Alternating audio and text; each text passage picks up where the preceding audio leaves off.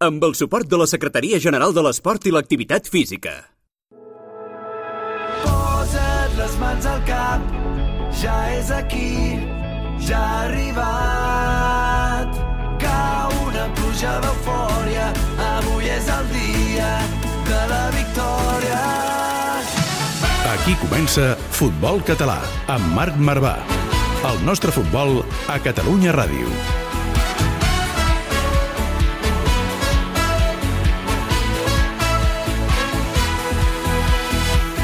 Benvinguts i benvingudes. Avui en el programa explicarem un dels projectes més ambiciosos que tenim en el futbol català.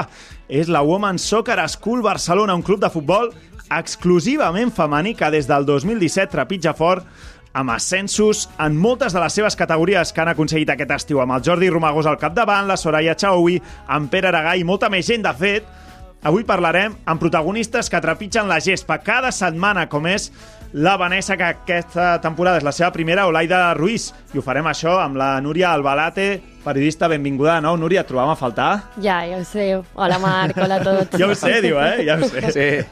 Avui amb aquest projecte Women Soccer School Barcelona Us agradarà molt. ens agradarà, no? Super. Doncs escoltarem també les jugadores d'aquest Women Soccer School Pro. També vindrà el Jordi Mèlic i la nova iniciativa que Catalunya Ràdio i la Federació Catalana han fet apostant per un mapa dels himnes dels clubs de futbol catalans. Espectacular, no us ho perdeu perquè és una cosa única on vosaltres podreu anar i buscar tots els himnes que hi ha a dins del futbol català i acabarem amb l'Albert Bermúdez, col·laborador del Matina Codina a RAC 105. Què diu la vida? Albert, eh, m'agradarà molt, m'agradarà molt eh, sentir quin himne del futbol català et quedes tu. Jo, el de Sí. Balàfia. Balàfia? Balàfia, Balàfia. Balàfia. És el millor eh, himne de la història del futbol. Me l'apunto. Balàfia, rim, bom, bimbo. Balàfia, rim, bom, ba. Balàfia, rim, bom, bimbo. Bim, bom, bim, bom, bim, bom, ba. És que és, és, té- de veritat, el té- millor himne té de la coses, història. eh, té coses. El millor Ja, himne. Posa ja, ballat, posa Et ballat. posa a ballar, t'ho juro. Doncs amb, el, amb aquests himnes de futbol que ens explicarà el Mèlic, l'Albert Bermúdez, esquel del Balàfia, Jordi Montalvo, cap d'esports de BTV, no sé quin et quedes tu. Uh, soc fan d'un de Sabadell, del Mercantil. Mercantil. Sí. Tenia bastanta bona musicalitat. Era, era petitonet jo i el recordo amb bastanta estima, sí. Doncs avui el Mèlic ens portarà el dels Joanetes, que va ser el primer que va explicar ella en el Més seu... musical el del Joanetes. Sí, Sí, Bastant més- més... És, és difícil trobar un himne més musical que el del Joanetes. Doncs I aquest més friki, també. Sí, sí, de la vall de la vall d'en Bas. Doncs amb el Bermúdez, amb la Núria Albalate, el Jordi Montalvo, trucarem al Mèlic, també a la Vanessa Laida Ruiz, tota aquesta gentada de por avui en el programa, amb el Samu Medes a la producció i a les xarxes, el Dani López Bernal als botons. És l'hora de començar el partit. Cordeu-vos les botes i pugeu-vos les mitgetes. Això és Futbol Català. Marc Marvà. Busca'ns a Twitter i Instagram, arroba futbolcat, guió baix, ràdio. També ens trobaràs a Facebook i YouTube.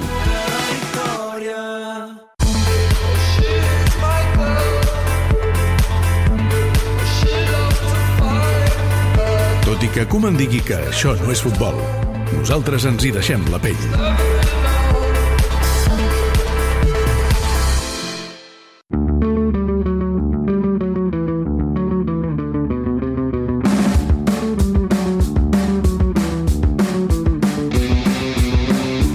Titulars de la setmana. Comencem a primera federació, empat sense gols del miniclàssic i primera victòria al Sabadell.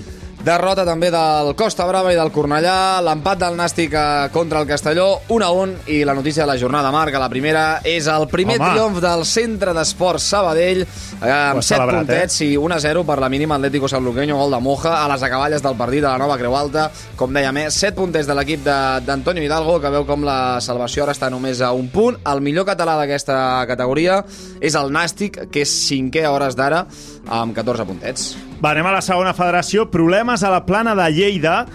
I ara ho detallarem. I espectacular el Cerdanyola de Toni Carrillo. És l'equip de moda eh, d'aquesta categoria. Com bé deies, va, empat del Lleida Esportiu contra el Terol, que és el líder, però les aigües estan mogudes. Els jugadors no han cobrat encara aquesta temporada. Gabri Garcia es va queixar obertament i públicament de l'estat del terreny de joc i ja va deixar clar que no confia en la que és la seva directiva. Complicat està el Per tema. tant, eh, problemes per un club eh, que podem dir està dividit entre el vestidor i, a, i els despatxos. En canvi, situació diametralment eh, oposada a Cerdanyola, totes li ponen a l'equip verd, a l'equip que entrena Toni Carrillo, victòria per 3 a 1 contra Rilles Pitiusses a les Fontetes, i atenció que són segons a només un punt del Qui ho Teruel. diria? Qui ho diria aquest Li arriben a dir l'any passat, quan es van jugar a la pròrroga contra el Sant Andreu, que pujaven, Sí, i sí. que després de 7-8 partits estaven segons, i No s'ho creu meva, ningú. La, la festa que fan a Cerdanyola és... Mare meva. A tercera federació, el Sant Andreu precisament goleix en el derbi contra la Guinaueta i el Castelldefels aconsegueix la primera victòria i, atenció, notícia, punxa el Girona B. Uh, podem dir que ha estat el millor partit del Sant Andreu des de que ha arrencat la temporada. 3 a 0 en el derbi barceloní davant la Guine, amb molt bon futbol. El Castelldefels va aconseguir guanyar 1 a 0 a la Pobla de Mafumet en un duel igualadíssim i, com bé deia, salta la banca, salta la sorpresa. El Vilafranca, l'equip d'Ivan Moreno, va aconseguir derrotar el Girona B, que era el líder imbatut, i ara s'apreta més la cosa a la part alta. I a la primera catalana, el Sant Cugat li'n fa 5 al Júpiter, que és penúltim. El Valls guanya per la mínima el Solsona i la Monta fa el 9 de 9. Ai, ai, ai, la Monta que comença a posar la directa altre Com està Belillas, l'altre. eh? Com Quarta està Belillas? joventut, A més, a més joventut. està fi, eh? Va penjar Sí, una sí, foto sí. després a Instagram i a. Twitter i oh, compta amb, amb les abdominals de Que Belillas. algú em digui que m'he de retirar, va. Uh, T'has de retirar, Marc. Belillas Ah, 36, 37, Sí, sí, quarta sí, sí. joventut, espectacular, va. És l'enèsima quarta joventut de Fernando Berillas. Uh, la Monta, com dèiem, únic equip de primera catalana que ha aconseguit guanyar tots els partits que ha disputat. El Valls amb 7 punts és el líder del grup 3 i el Manlleu també amb 7 punts és el líder del grup 2. Doncs aquests són els titulars. Us emplacem al nostre Twitter, futbolcat barra baixa ràdio. I avui us preguntem qui és l'equip de la jornada. Primera victòria a la tercera divisió del Castelldefels, com heu sentit. Victòria del Rubí enfront de la Fundació Tona, un dels favorits de primera catalana grup 2, aquest Tona que l'any passat va fer promoció.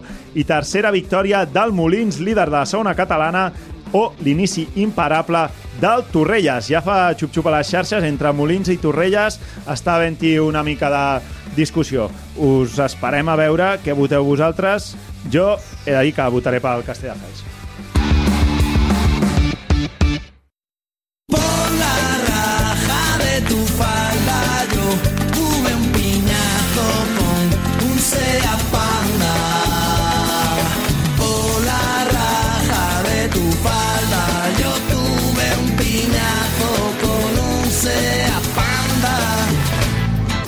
22 anyets del primer disc d'Estopa i aquí avui una mica meravellat. Fas gran, Montalvo, ho veus de la cara. Saps, eh? et puc explicar molt ràpid, eh? El Digues, primer digues. concert d'un únic grup al, que, al qual vaig anar va ser Estopa Sí? fa dos anys, just abans de la Covid. Bo. Imagina't si, si, si sóc poc de concerts i de festa, jo. Sí, sí, sí.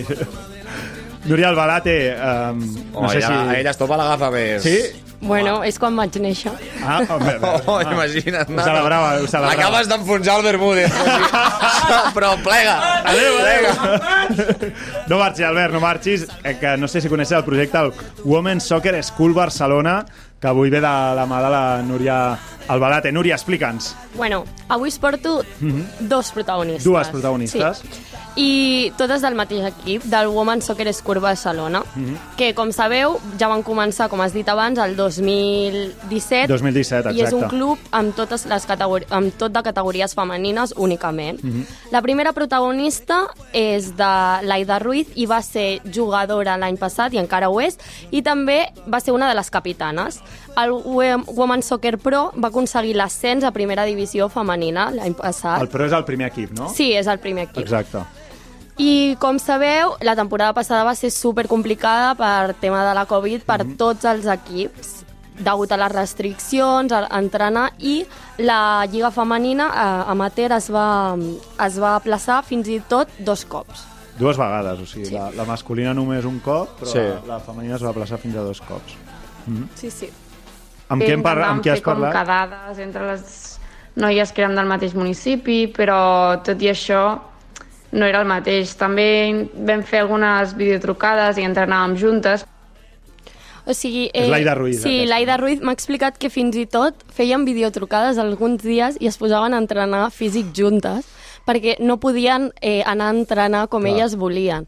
A més, com es va, eh, es va plaçar dos cops, pues no sabien si tornarien o fins i tot si jugarien. Mhm. Al final va començar el març, però era una lliga una mica estranya perquè només hi havia un, un partit eh, entre equips. És a dir, no hi havia anada volta i tornada, només, clar. sinó només una volta. I el Women's Soccer Pro va començar superbé, eh, va, va estar sempre en la lluita pel lideratge i sobretot va guanyar els seus partits en els seus rivals forts, que un d'ells era el Sant Gabriel B. Però eh, en l'últim partit que havien de jugar contra el Martorelles estaven empatats a punts amb el Sant Gabriel i necessitaven eh, recuperar el gol a Veraix que tenien amb el Sant Gabriel. No sé si havien de ficar... Si el tenien perdut i havien de ficar uns 7, 8 gols. Però Uf, bueno, era complicat. les noies estaven molt motivades per aconseguir aquesta gesta i s'esperaven de tot menys els que els, els, oh, El que es va passar. el que els va acabar passant. Quan vam arribar aquell dia al camp per jugar, nosaltres teníem molt clar quants gols havíem de ficar i, i quan ens van dir que l'equip no es presentava se'ns va caure el món a terra. De no tenir l'oportunitat de, de jugar i demostrar si podíem guanyar la Lliga o no, eh, ens va generar molta impotència. Però Això és no, increïble. no es va presentar? Clar, i perds 3-0. Clar, perds 3-0. Però no, no, no, hi ha un, no hi ha una sanció de punts, també, que perdis a banda del 3-0 que et descomptin punts? És a dir, no es presenten, perden 3-0 No, tenien, ten, van quedar empatades a punts i el Sant Gabriel B va guanyar la Lliga. per gol a Veràs per no Clar, presentar-se. per no Això, presentar-se. ah, Eh, això és dir- històric, eh? És, és, anava, anava a dir-ho jo, gràcies per dir-ho. Tu és una ratada, s'ha de ser... Sí, sí. S'ha de ser miserable. Tots els respectes, eh? Però que... Que, home... Ostres, que Allà, fort. potser ara no ho sabem, potser tenien tot l'equip amb baixes de, de Covid, però també Ja. hagués estat estrany. No, perquè va ser, va ser al juny, va ser al haguessin- juny, Va va ser- al juny, va ser un partit aplaçat, que ho he mirat. Ah, o sigui, Fede. només quedava aquest. Sí, sí, només quedava aquest. I van decidir no presentar. Eh? Una sanció... Administrativa, de dir, et descomptem els... O sigui, perds 0-3, Clar. menys 6 punts. Mora de Déu. Per tant, Sant Gabriel va acabar quedant primer i el Women Soccer Pro segon, Sí, per diferència de, de gols, eh? sí, sí, per diferència de gol. Que fort. Home, Però bueno. Quin odi deuen tenir les jugadores del, del Sí, Women's Soccer a, a la Però va acabar bé o no va acabar bé? Sí, sí, va acabar bé aquesta Ah. història perquè van ascendir els dos equips al Ah. final. Però després, és a dir, quan no es presenta el Sant Gabriel, ja sabien que ascendirien o no? No, no ho se sabien. sabia. Després Per ho van sí, sí, saber. retardar de- I es van alegrar. Ells i... Però és que us imagineu? Jo flipo. No es presenten? Sí, sí, mi- no, clar, i les jugadores motivades, veig vídeo de... Anem-hi, anem-hi. Vídeo al vestidor, una mica 3, tot, 4, no? 3, 4, 3, sortim a l'atac, hem de fer 7 gols, déu nhi Bueno, i ara tenim eh, en trucada la Vanessa Quesada, que és una jugadora que aquest any ha, ha optat per les files del Women's Soccer Pro i eh, bueno, ve de clubs com la Unió Esportiva Sardan eh, Sant Andreu, el Cerdanyola, el Club Esportiu Sant Josep i a que no adivineu quin. Un club que ens estimem molt, femení, aquí, no? El Cornellà, no? Home, Sí, sí, ja portem dos del, del Cornellà. Hola, Vanessa, què tal? Hola, hola, com va? Vanessa, estàvem ara escoltant això que ens explicava la Núria. Eh, No es va presentar el Sant Gabriel. Tu deus tenir, a, a part dins del món femení, us deu conèixer. No, no ho sabíeu que no es presentarien? Bueno, jo en aquella època no estava visquent al, en el pro. Vale, estava jugant al Cornellà. No, al. No, però no es van presentar al Martorelles, el Sant Gabriel. No, no. Martorelles. Ah, D'acord, d'acord, d'acord. D'acord, ah, aleshores ho, ho entenc una, una, una mica menys. Doncs eh, felicitar-te primer de tot, eh, Vanessa, per la vostra primera victòria de temporada, per 7 a 1 contra el Sant Quirze, no? Sí, sí, moltes gràcies. Aneu de golejada en golejada, tot i ser nova categoria, o quines són les noves sensacions? Bueno, realment al final és la primera victòria que tenim, és la jornada 5. Eh, els anteriors partits els hem perdut, però, però tot i així estem, estem motivades, així que no, no ens preocupa l'haver... Tot i que l'inici de la temporada hagi sigut complicat, Mm -hmm. eh, al final no és com comença, sinó com acaba. I bueno, nosaltres lluitarem fins al final, hem aconseguit la primera victòria i ara intentar anar per la segona. Vanessa, hem repassat ràpidament la teva trajectòria i què t'ha fet canviar el rumb i deixar equips que juguen a categories femenines més alta i apostar pel projecte del Women's Soccer School? Bueno, principalment eh, ja porto molts anys jugant a futbol i ja no miro tant la categoria, ja que he tingut l'oportunitat de jugar en categories altes, doncs ja no miro sinó la categoria, sinó el projecte i el grup humà que té realment el club. I en aquest cas, eh, la Women's crec que és el millor que se m'ha presentat aquest any, per moltes raons. Crec que té, té un projecte molt prometedor, cuiden, cuiden molt les seves jugadores, i tenen uns plans futurs molt interessants. I bueno, tot i que estigui en una categoria més baixa, mm, crec que, que molava la idea de, de poder apostar per, per ajudar que aquest equip Mhm. eh, pugui, pugui pujar més. Clar, Vanessa, tu has estat a, a equips grans a, de Catalunya com el Sant Andreu, el Cerdanyola, ho sentíem, el Cornellà. Ara arribes aquí a, a la Women's Soccer. Clar, eh, estar en un equip que es dedica exclusivament al futbol femení, imagino que com a jugadora eh, també ha de ser especial i, i ha de ser una cosa de que ah, s'hauria de veure més i no només tenir-ne una a casa nostra o, o a Barcelona en aquest cas, sinó que és una cosa que es necessita, no?, també al nostre futbol. Sí, exacte, perquè al final que qualsevol equip sigui masculí o femení sempre s'ha de donar més importància al masculí i, i bueno, que només sigui club exclusivament femení. Clar, no has de competir amb ningú, és com que no hi ha la... Exacte, sí, a veure, tenim la desgràcia de, per una part de no tenir un camp propi, aleshores també depens en tema horaris i camp d'un masculí, però bueno, re, realment després a part depenem de nosaltres mateixes i que, i que tot el que sigui, tot el que dona el club sigui per nosaltres, per totes les nenes, pues, això és d'agrair realment. Est esteu a dalt de Barcelona, no? On, on és el camp on, on entreneu i on, i on jugueu?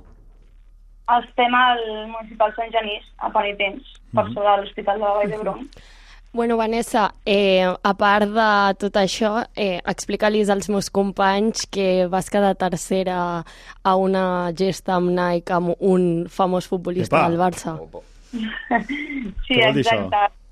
Eh, bueno, jo treballo a la Nike i, i bueno, a la Nike fan molts esdeveniments, bueno, abans del Covid va ser això, Mhm. eh, fan molts esdeveniments que tots els membres eh, poden apuntar-s'hi i bueno, jo em vaig apuntar a un que era sobre, per conèixer a, a Frenkie de Jong del Sí. Futbol Club Barcelona i bueno, vaig poder entrar i al final, bueno, al principi una entrevista eh, que es va fer a la Nike de Rambles i després vam anar a un camp de futbol a la Vila Olímpica mentre ells el gravaven i tal els de més els participants doncs, feien com un concurs de, de xuts de punteria si donar-li al larguero I vas quedar tercera. Tercera, i vaig tercera. quedar Carai. tercera en quasi tots nois eren molt poques noies i me vaig quedar tercera i em van donar una sudadera firmada per ell i tal. Molt bé, molt bé. Sigui, De Jong et va veure allà lluint una mica, eh, també, Vanessa? Bueno, crec que estava amb les seves coses gravant, així que en acció no em va veure, però bueno, On, on treballes, has dit, Vanessa? a la Nike. És que Samu Medes, Bona tarda, Vane. Bona tarda. t'hem portat un company de feina aquí, també. Sí, sí, sí. Compartiu també feina, no? Què tal, com estàs, Vane? Molt bé. Un plaer tenir-te aquí. És veritat que podríem jugar un bon partit a, a, la, a una lliga de- d'empreses. Home, home, Sí, sí, l'han sobrats, l'han sobrats. El central de l'Horta, la Vanessa Quesada... I tant. És central leñero, el Samo, Vanessa, sí, no? Heu jugat algun cop junts? Eh, no, no hem jugat. No, la típica que estàs allà a la tenda i pilles una bola i comences a repartir... I reparteix. No, no ens hem vist jugar gaire, però sí que és veritat que totes les apertures de la tenda hi havia pilotes per allà, volaven per, per dalt, Sí, no? a, Sí. a, algun Va, va. focus li hem donat Es veia, no? Es veia qualitat. Es veia qualitat. Es veia qualitat. Algun cany hem intentat. Uh, Grande. molt bé. Al, algun client li hem tirat algun canyo, també. Sí, sí. Doncs, Vanessa, escolta, molta, molta sort en aquesta, en aquesta temporada. Després d'aquesta primera victòria esperem que en vinguin moltes més i que el Women's Soccer School Barcelona sigui creixent i felicitats no només per, eh, per la teva trajectòria esportiva, sinó també per una opció tan valenta com és a, apostar per un club com aquest. Moltes gràcies. Tota l'actualitat del futbol base a Futbol Català. Amb Marc Marvà. Com un anunci demanant a crits que em comprin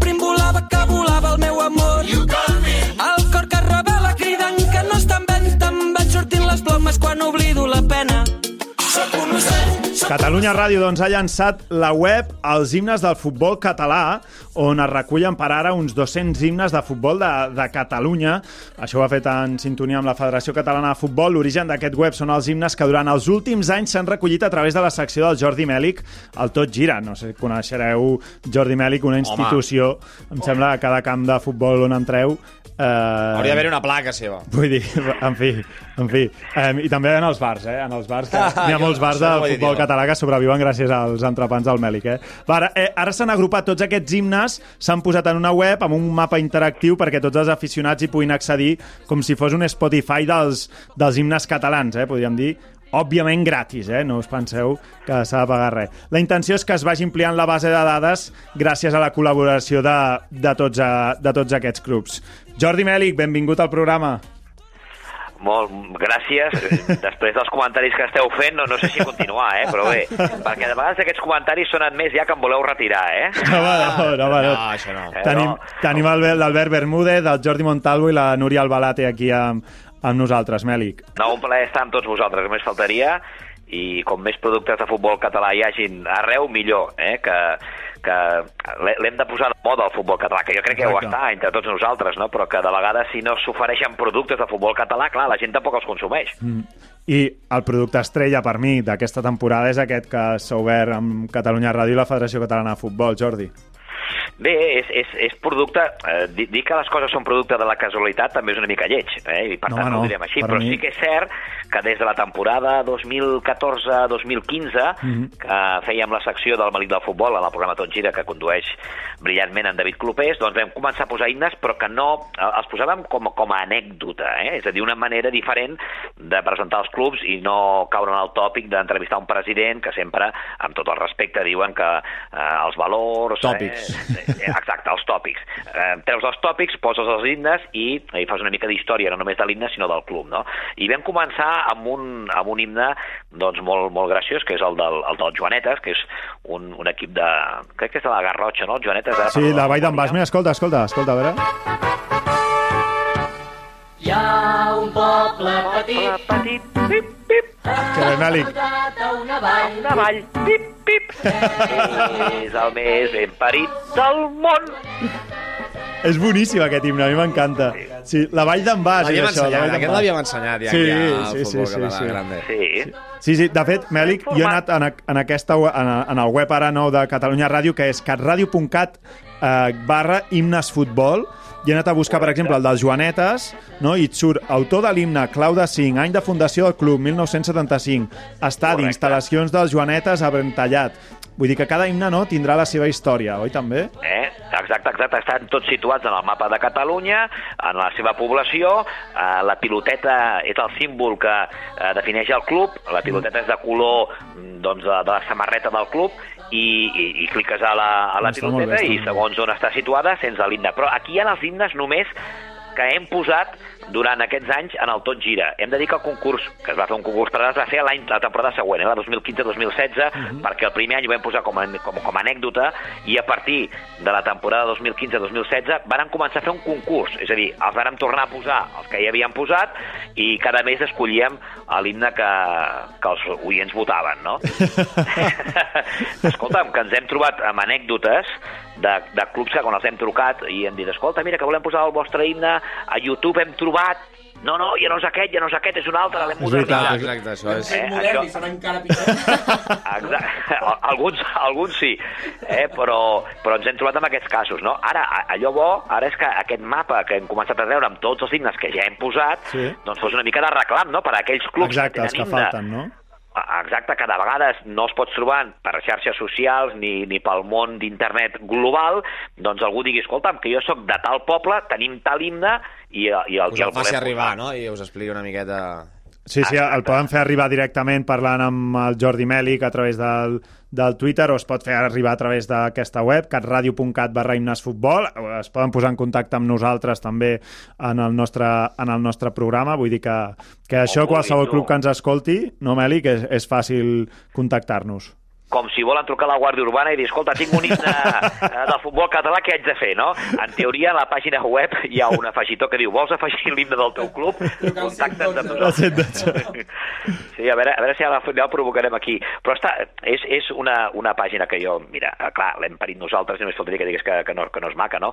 Però sí que recull, doncs, eh, escolta'm, un, unes tradicions, una cultura, uns clubs, no sé, és una manera de reunir i de, i de fer pinya a través eh, d'una cosa tan senzilla com, com els himnes.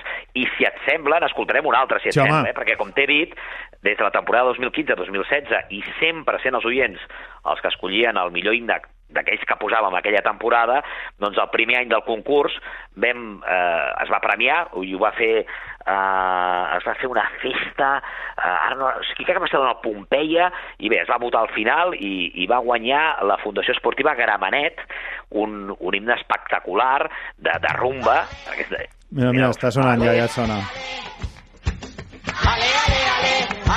Aquest va ser el primer guanyador, eh, Mèlic? El primer guanyador, aquí canta José María Santos Molina, Sí. més conegut per Prevé, que era el líder del grup, eh, no us enfadeu, Los Chochos. Eh? Home. Aquest era el, el cantant, i és un himne que recull l'essència, i ara si estigués aquí el veure, a president. Morales ho diria, de la, Gramenet, de la Fundació Esportiva Gramenet. A veure, a veure com sona, a veure això.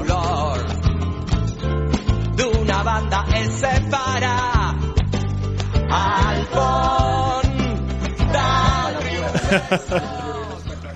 Primer campió, aquest. Molta rumba, eh? És... Sí, sí, sí. Deuen, allà a la, la Fundació Esportiva Grava comencen els partits, els jugadors ballant allà. Entonats, surten entonats. Sí, sí. Surten, surten, surten però escolta, hi ha himnes, eh, per exemple, n'hi ha un que, que el canta el Diango, el de l'Adam, és, és interpretat per Diango. Eh, els catares han fet dos himnes, el Sí. de l'Andorra i crec que el de l'Aigua Freda. Eh, Strombers, que és un clàssic de la música catalana, Mhm. també va fer el del, el del Fruitosenc, és a dir, que hi ha moltes anècdotes i després hi ha anècdotes com, per exemple, eh, jo que sé, que el Jordi Gonzalvo va fer l'himne de, del, del Lleida, és a dir, un, un, un home que era entrenador i exjugador, doncs un dia va començar a escriure un himne, no? És a dir, que d'anècdotes n'hi ha mol, moltíssimes en, en aquest món dels himnes del futbol català, però moltíssimes. Doncs, Mèlic, escolta'm, eh, felicitats a tu també. Vaja, no, no tu també, sinó principalment a tu, que ets per mi eh, qui ha plantat aquesta llavor. Has fet tota l'arbre i ara, doncs, Catalunya Ràdio i la Federació Catalana han fet aquest web, torno a repetir, catradio.cat barra himnesfutbol, on es recull tota la feina que tu has fet durant, durant tots aquests anys i a partir d'aquí, amb aquesta plataforma, doncs, si hi ha clubs que falten encara i falten himnes, doncs ho poden fer a, a través d'aquest web. Mèlic, moltes felicitats i aquí també tenim aquesta, aquesta finestra perquè setmana a setmana doncs, podem anar explicant algun himne de, de tot aquest panorama català. friquis, els més friquis els, els, els que Sí, volem sí, sentir. sí. De, de, deixa'm compartir aquest, aquest èxit amb, amb, amb, amb la gent, eh, ara farem una mica d'abuelete, amb la gent eh, que formava part de la redacció d'esports de Ràdio L'Hospitalet, que ja hi jugàvem molt amb els himnes dels clubs de, de l'Hospitalet, perquè tots eren molt, molt, molt curiosos. Ja, ja un dia ja en parlarem amb el Jordi de tots aquests himnes, que veig que li agrada molt, i, i d'entrada amb, la, amb la gent que ha fet la pàgina web, perquè una cosa és tenir els himnes a casa amb un MP3, que això està molt bé, Mm. I l'altra és eh, fer Totalment. aquesta pàgina web i aquesta localització que la gent de Catalunya Ràdio que s'hi ha esmerçat doncs mereix evidentment també una felicitació molt gran i els que han confiat en aquest projecte que també doncs, va bé que de vegades es confia en aquestes coses Doncs, Mèlic, una forta abraçada i felicitats. i una abraçada per tots vosaltres i ja ens anirem escoltant Aquí, aquí ens tindràs i aquí et tindrem també a tu, que això és casa teva. gràcies Nena, vine a jugar amb mi. Uno contra un, hem muntat el partit. La festa segueix, però no ens movem del llit. Estic brindant amb ron de bon matí. Sabies que tots els pobles de Catalunya tenen el seu Messi, el seu Xavi i el seu Iniesta? Nosaltres te'ls descobrim. Futbol català, a Catalunya Ràdio.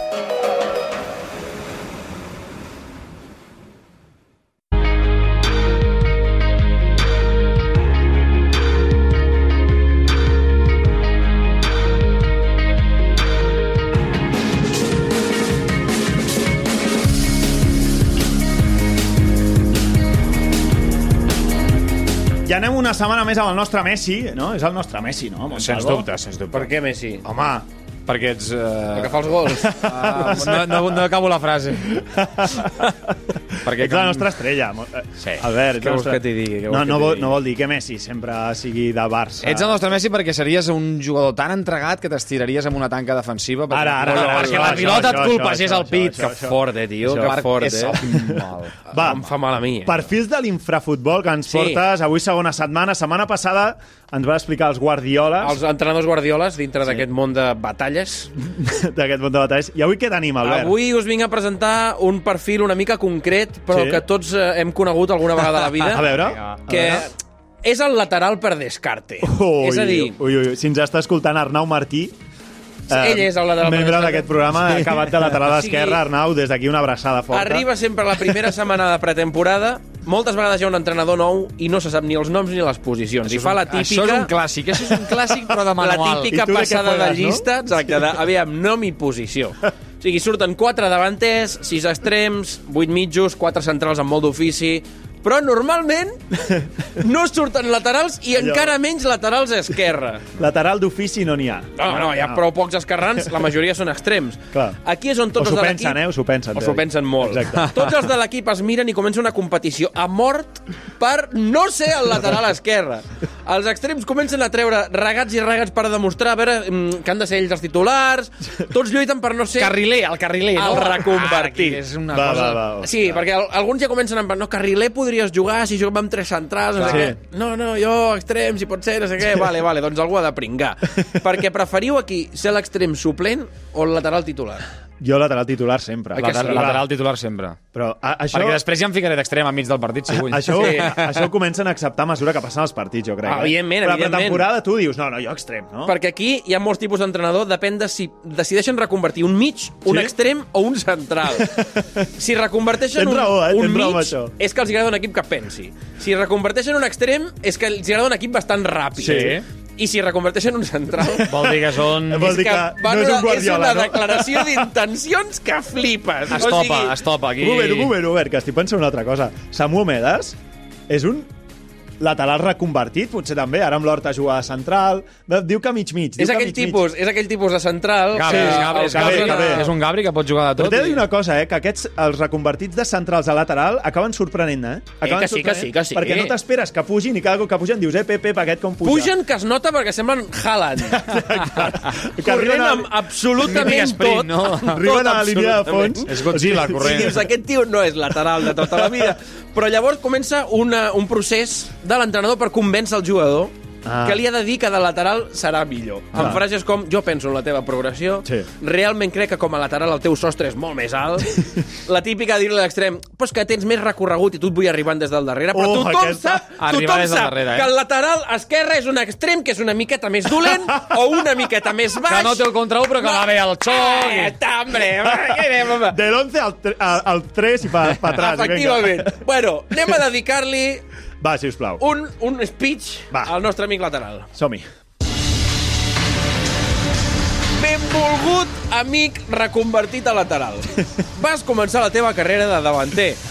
A infantils et van passar a mig i tu van vendre com que eres molt intel·ligent i donaves molta continuïtat al joc, però t'estaven enganyant. És que davant de porteria eres una escopeta de fires. Uns anys més endavant, quan estaves a juvenil, et van posar d'extrem. L'entrenador et va dir que et veia més d'extrem, d'aquells que fan la diagonal per ajudar al mig del camp i donar espai al lateral perquè pugi.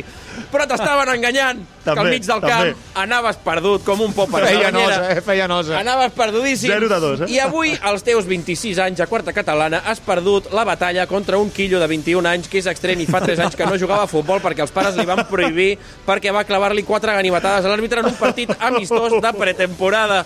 És el fitxatge estrella del teu nou equip i avui al vestidor l'entrenador ha recitat l'alineació i ha dit lateral izquierdo Martínez. Ànimos, Martínez. Ànims, eh, no cal que li vagis a l'entrenador a dir-li que et sents més còmode al doble pivot, no li diguis, ell ja ho sap. Però el doble pivot hi juguen els dos tios de les grenyes, entre altres coses perquè fas metre 50. Ànimos, Important, Martínez. important ser molt baixet per ser lateral. Important ser molt baixet. Molt per ser baixet. lateral. Correcte. Però això, amic reconvertit a lateral, ho has de veure com una victòria. Normalment els laterals juguen els 90 minuts.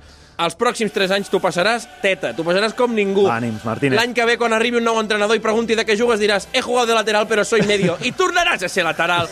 I l'any següent diràs soy lateral izquierdo. La Ja està, i punto. Espera't que d'aquí 3 anys el següent entrenador decideixi tornar a reconvertir-te ja definitivament a suplent. Bravo!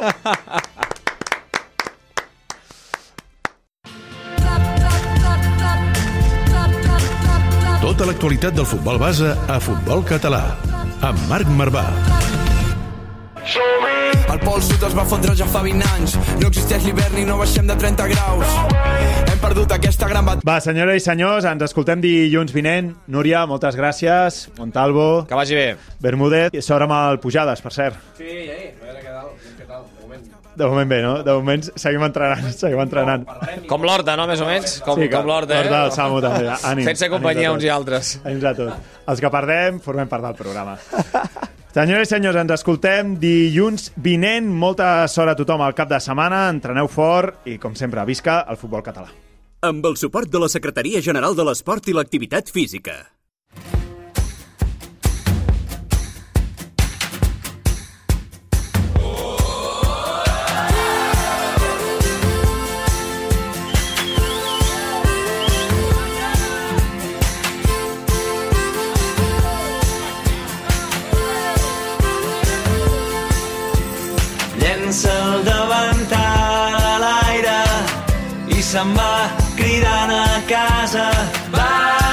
Amor meu, baixa, amor meu, que ja ens tocava. Surt volant el tap del cava i tothom s'abraça a taula. Baixa, amor meu, Baixa, amor meu, que això s'acaba.